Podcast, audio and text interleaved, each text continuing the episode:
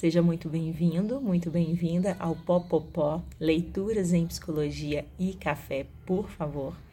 Hoje eu vou estar apresentando o capítulo 3 do livro sobre o behaviorismo, do Skinner. E o capítulo 3 ele fala sobre o comportamento inato, né? E o autor vai começar dizendo que a espécie humana, como as demais espécies, é produto da seleção natural. Cada um de seus membros é um organismo extremamente complexo, um sistema vivo, o objeto da anatomia e da fisiologia. Campos como a respiração, a digestão, a circulação e a imunização foram isolados para o estudo especial e entre eles está a área que chamamos de comportamento. Este comportamento envolve comumente o ambiente.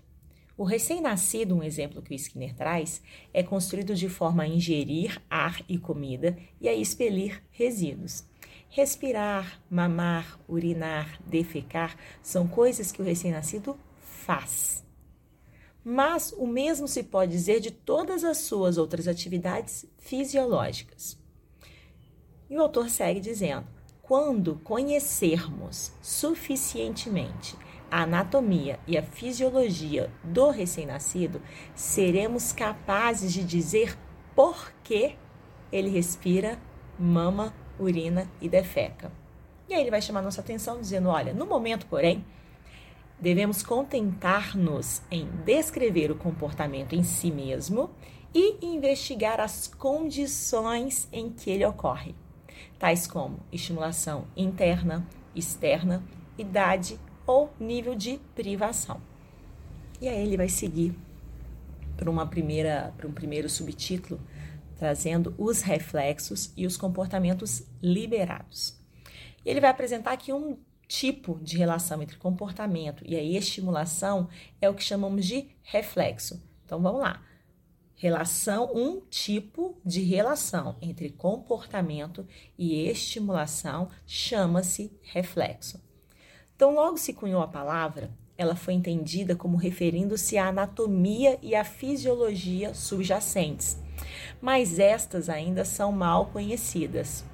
No momento, um reflexo tem apenas força descritiva, não é uma explicação. Então, o reflexo ele descreve, ele não explica. Dizer que um bebê respira ou mama porque possui reflexos apropriados é simplesmente dizer que respira ou mama, presumivelmente porque evoluiu de maneira a poder fazê-lo. Respirar e mamar implicam respostas ao ambiente, mas não devem, de forma alguma, de acordo com o autor, ser diferenciados do restante da respiração e da digestão. Quando se principiou a estudar os reflexos em partes isoladas do organismo, os resultados foram encarados como um desafio ao papel desempenhado pelos determinadores internos da conduta. Alguns reflexos, por exemplo, pareciam deslocar a alma ou a mente ou a medula espinhal, cuja defesa fora um dos primeiros ataques a uma análise ambiental. O comportamento envolve usualmente o meio de maneira mais complexa. Exemplos bem conhecidos são encontrados em espécies inferiores: a corte, o acasalamento, a construção de ninhos e os cuidados com as crias são coisas que os organismos fazem.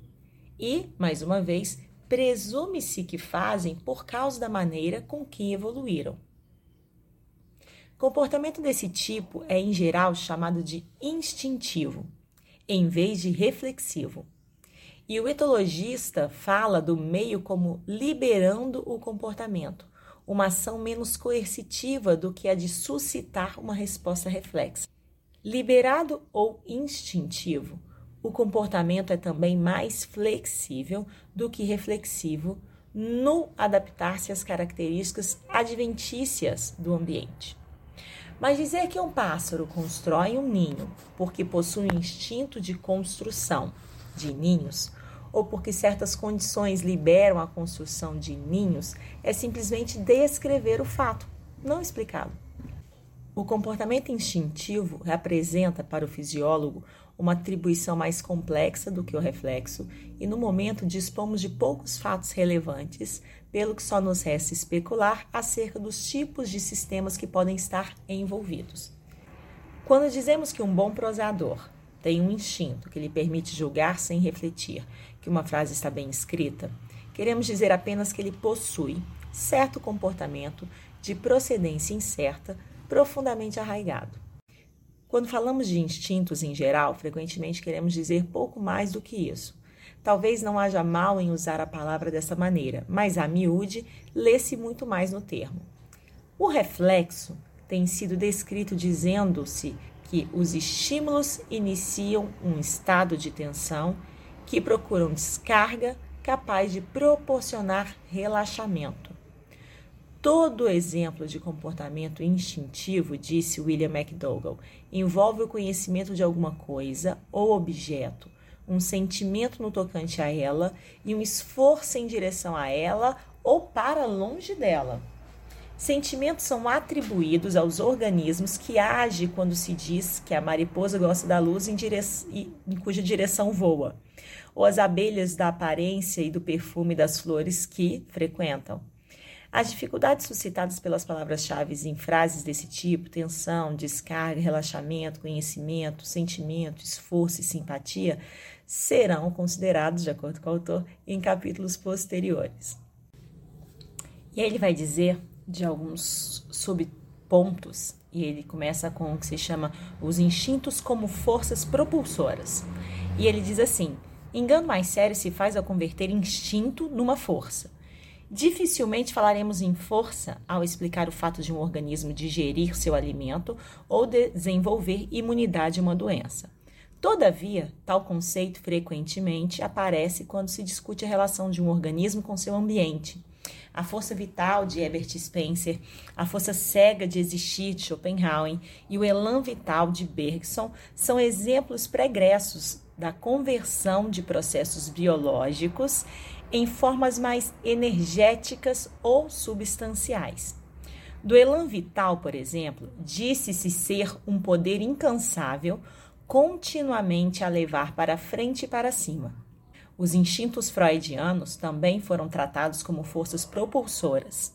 Dizia-se que comportamento que levava ao perigo, à doença ou à morte revelava um instinto de morte ao passo que o comportamento dito a serviço da vida mostrava um instinto de vida, embora o fato observado fosse simplesmente o de que o comportamento poderia ter consequências mantenedoras ou destrutivas.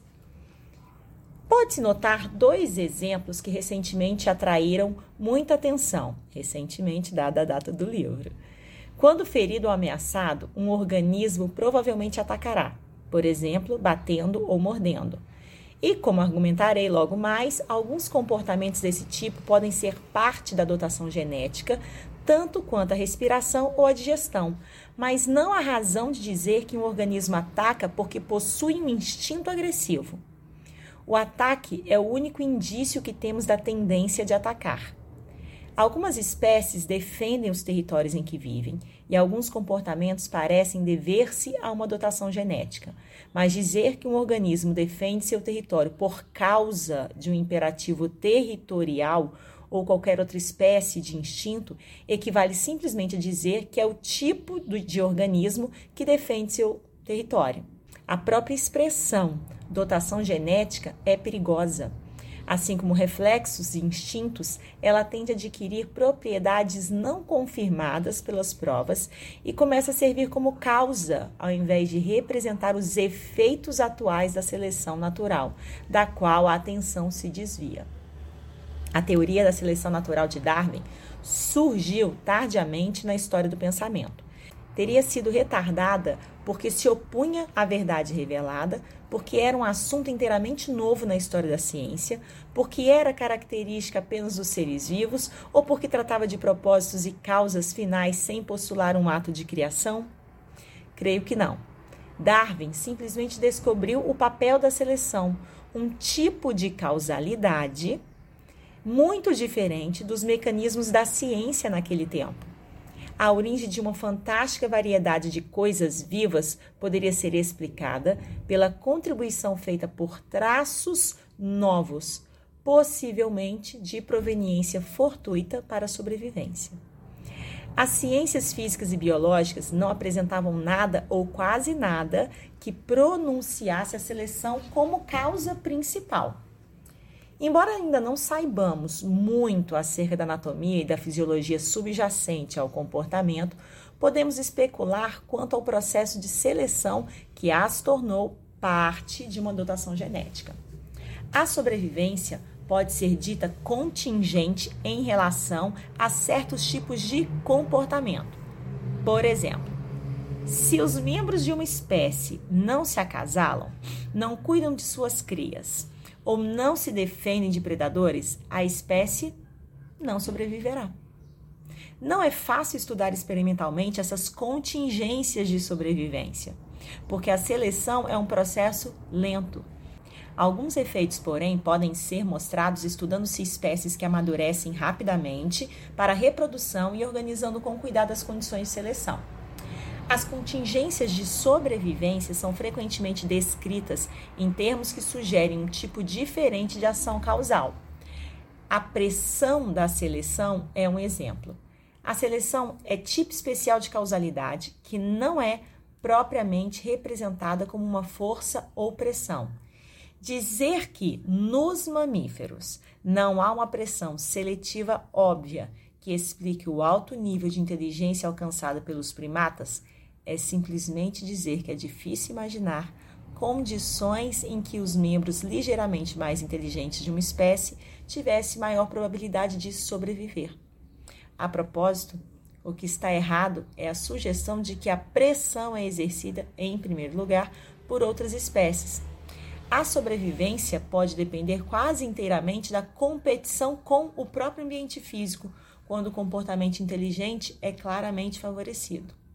É mais fácil imaginar contingências de sobrevivências se o comportamento tornar mais provável que os indivíduos sobrevivam e se reproduzam e se as contingências prevalecerem por longos períodos de tempo.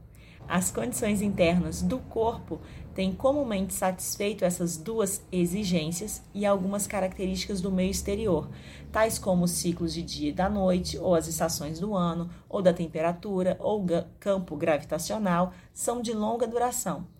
Também o são os demais membros da mesma espécie, fato que explica a proeminência dada pelos etologistas à corte, ao sexo, aos cuidados dos pais, ao comportamento social, ao jogo, à imitação e à agressão. Mas é difícil encontrar condições plausíveis de seleção que sirvam de apoio a uma afirmação como a de que os princípios da gramática estão presentes na mente no momento do nascimento de vez que o comportamento gramatical dificilmente poderia ter sido importante para a sobrevivência durante um tempo suficientemente longo para explicar sua seleção. Como voltarei, de acordo com Skinner, a apontar mais tarde, o comportamento verbal só poderia surgir quando os ingredientes necessários já tivessem evoluído por outras razões. E aí ele vai abrir né, para um outro subtópico, que é a preparação para novos ambientes. E um item desse subtópico seria o primeiro, condicionamento respondente. Então, as contingências de sobrevivência não podem produzir comportamento útil se o meio mudar substancialmente a cada geração. Mas certos mecanismos evoluíram por meio dos quais os indivíduos adquirem comportamento apropriado a um novo ambiente durante seu tempo de vida.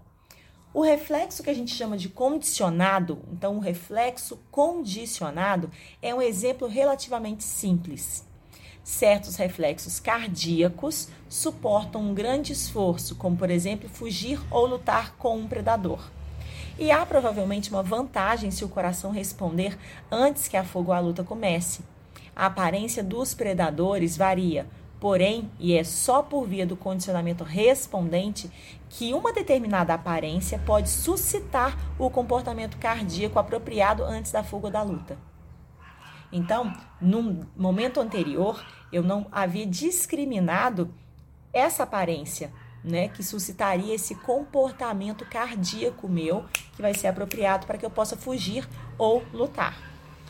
Um reflexo condicionado, como algo que a possui, não tem força explicativa maior do que um reflexo incondicionado ou inato. O coração de um corredor não começa a bater com força e rapidez logo antes de uma corrida por causa de um reflexo cardíaco condicionado. O reflexo é simplesmente o um meio de identificar o fato de que ele começa a bater rapidamente. O corredor foi modificado quando, a certas situações no começo da corrida, seguiu-se um grande esforço. E como um organismo modificado, ele se comporta de maneira diferente. É questão de simples conveniência identificar a mudança como sendo a aquisição de um reflexo condicionado. Assim como apontamos as contingências de sobrevivência para explicar um reflexo incondicionado, também podemos apontar as contingências de reforço para explicar um reflexo condicionado. Os fenômenos reflexos condicionados e incondicionados são conhecidos há séculos, mas só recentemente foi que se investigaram as contingências de sobrevivência e de reforço. E aí ele vai apresentar o conceito de suplementos internos e vai dizer assim: o reflexo condicionado é um simples princípio de alcance limitado que descreve certos fatos simples, mas muitas atividades e estados internos comparáveis à força propulsora dos instintos têm sido inventados para explicá-lo. Disse que o coração do corredor bate depressa antes do começo da corrida porque ele associa a situação com o esforço que se seguirá. Mas é o ambiente e não o corredor que associa os dois traços no sentido etimológico de juntá-los ou uni-los. Tampouco é o corredor quem estabelece uma, uma conexão entre as duas coisas. A conexão é feita no mundo exterior. Também se diz que as respostas condicionadas ocorrem por antecipação ou na expectativa de consequências usuais, e que o estímulo condicionado funciona como um signo, sinal ou símbolo. E aí ele afirma que voltará mais tarde a essas expressões. Ainda sobre a preparação para novos ambientes, a gente vai falar do segundo item, que é o que ele chama de condicionamento operante.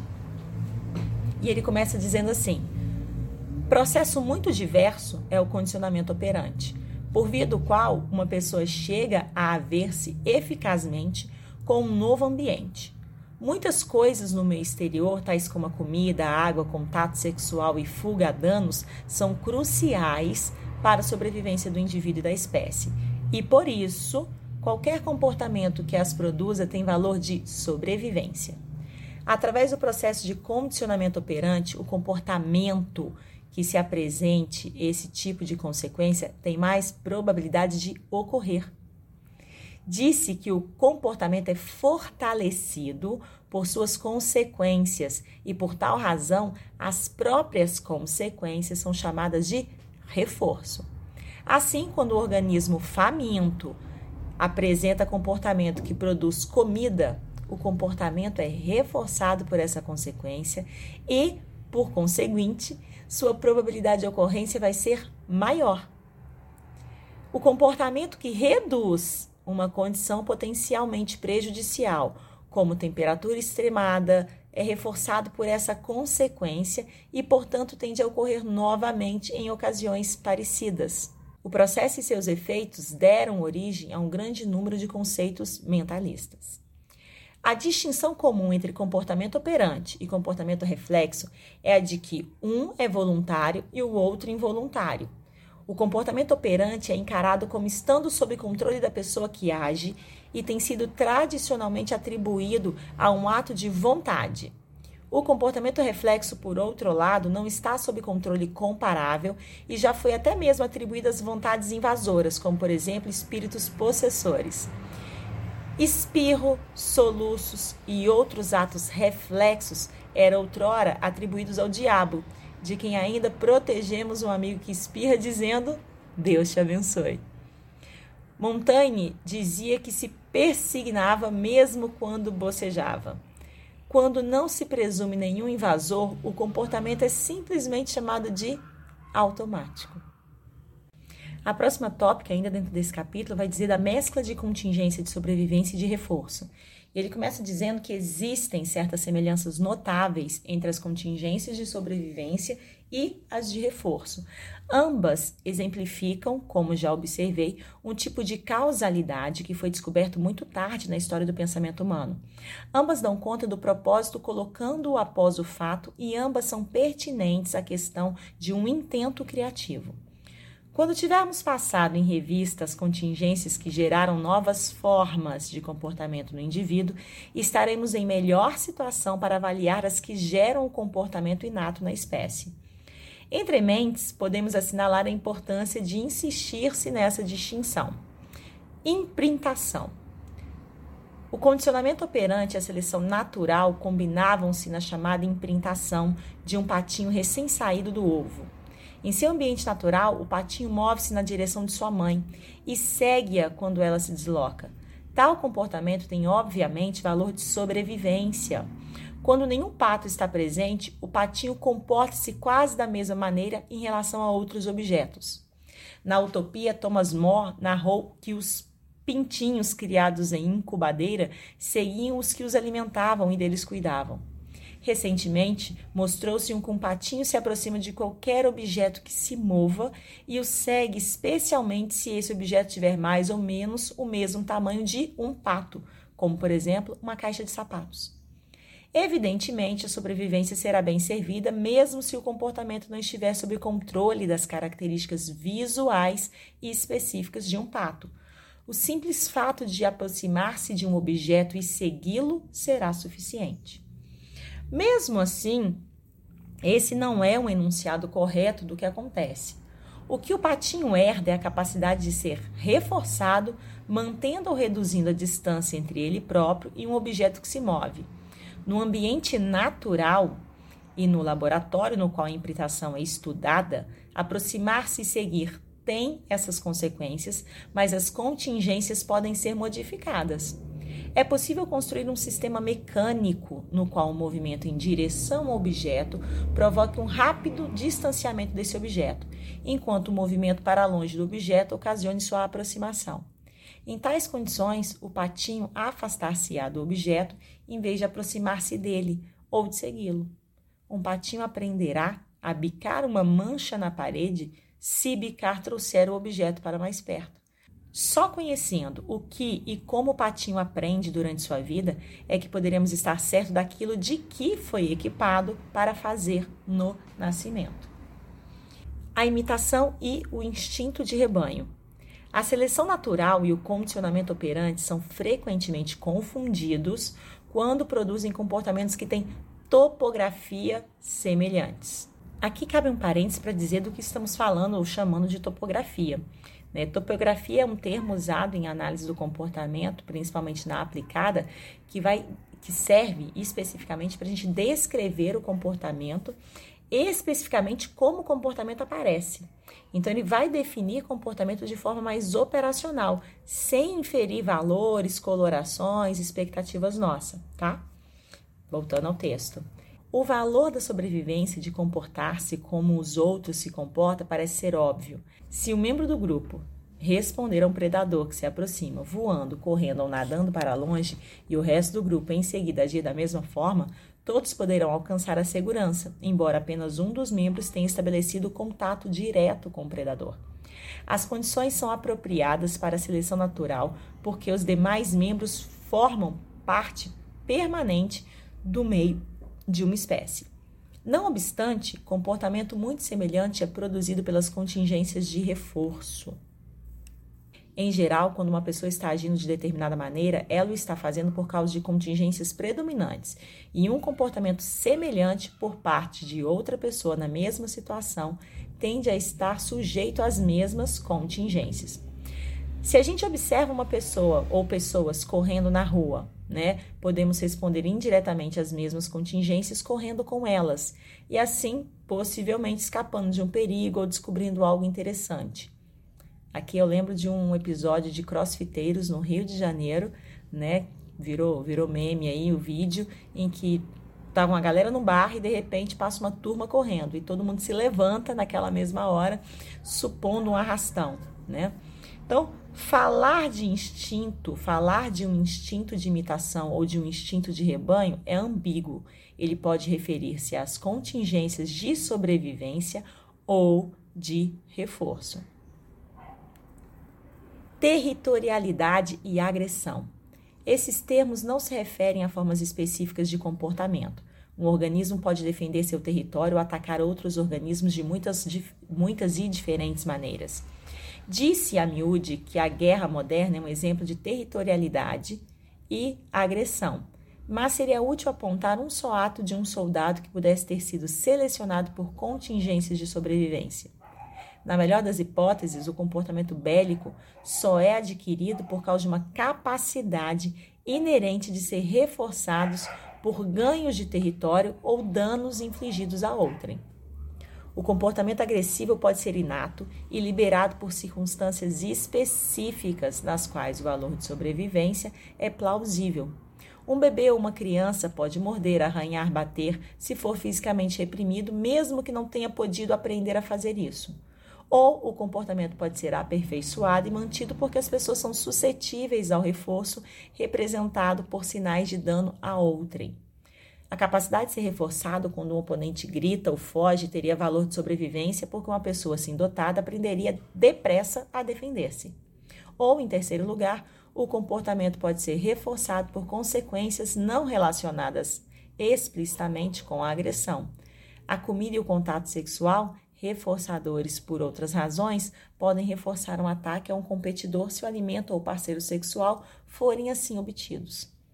A mescla de contingências de sobrevivência e de reforço causa confusões, e não é de surpreender que naturalistas e ambientalistas frequentemente discordem e por vezes defendam de forma bastante agressiva seus respectivos territórios.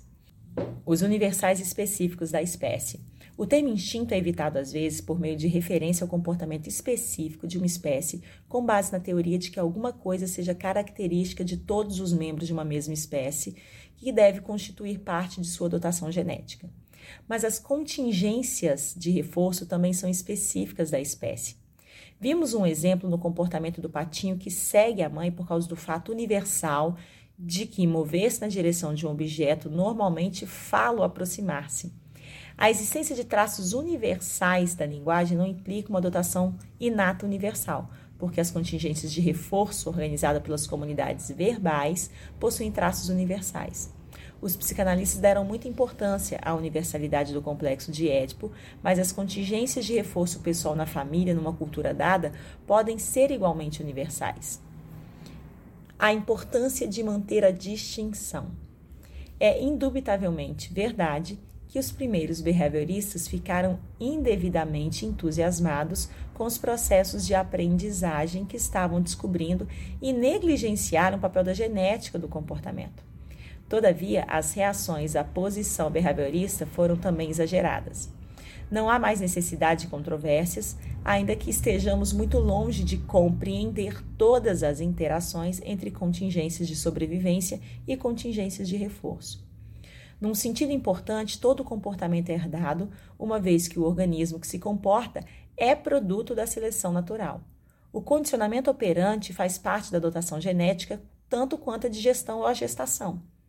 O problema não consiste em saber se a espécie humana tem uma dotação genética, mas em como deve ser ela analisada.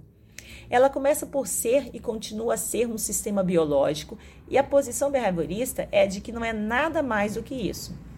Afora as minúcias do comportamento resultante, há boas razões para distinguir os dois tipos de contingências. Eles diferem grandemente no tocante à indagação pela qual começamos. Por que as pessoas se comportam assim? As contingências de reforço levam vantagem no, no que respeita a previsão e controle. As condições em que uma pessoa adquire comportamento são relativamente acessíveis e podem ser a miúde manipuladas. As condições em que uma espécie adquire comportamento estão quase fora de alcance. Uma consequência infausta é a de as fontes genéricas tornarem-se, por vezes, uma espécie de quarto de despejo. Qualquer aspecto do comportamento que, no momento, fuja à análise em termos de contingência de reforço será possivelmente atribuída à dotação genética. e possivelmente aceitaremos a explicação porque estamos acostumados a não ir além de um estado do organismo. E aí, por fim, ele finaliza esse capítulo falando sobre a evolução da mente. O conceito de mente havia sido cabalmente elaborado antes do advento da teoria da evolução e fazia-se necessário algumas acomodações. Quando e como evoluiu a mente? Que tipo de mutação poderia ter dado origem ao primeiro estado ou processo mental que, ao contribuir para a sobrevivência da pessoa em que ocorreu, tornou-se parte da dotação genética humana? A pergunta não é diferente da suscitada pela conversão da realidade em experiência ou do pensamento em ação. Que tipo de gene específico poderia conduzir o potencial da mente e como poderia esta satisfazer as contingências físicas de sobrevivência? Se a mente nada mais é do que uma manifestação da fisiologia, tais questões podem ser respondidas ou pelo menos adiadas sem ansiedade até que a fisiologia possa respondê-las mas nem todos quanto perfilam o mentalismo aceitam essa posição. Já se disse é, que a mente é o fim e o propósito da evolução, se não algo além dela. O eminente cientista Vannevar Bush disse-o da seguinte maneira: aspas. Parece termos chegado assim a um conceito de como o universo físico à nossa volta, toda a vida que habita o grão de poeira que ocupamos neste universo, evoluiu ao longo do tempo por via de simples processos materiais, o tipo de processo que examinamos experimentalmente, a qual descrevemos por equações e chamamos de leis da natureza. Exceto por uma coisa: o homem tem consciência de sua existência. O homem possui outro sim, pelo menos a maioria acredita nisso, aquilo que se chama de livre-arbítrio. Terão a consciência e o livre-arbítrio surgido também meramente de processos naturais? A questão é cardial na controvérsia entre os que nada veem além de um novo materialismo e os que veem algo. O behaviorista tem uma resposta simples. O que evoluiu foi um organismo, parte de cujo comportamento foi conjecturalmente explicado pela invenção do conceito de mente. Não é preciso recorrer a nenhum processo evolutivo especial quando os fatos são considerados como cumprem. Vamos ficar por aqui nessa leitura. Te aguardo para a próxima.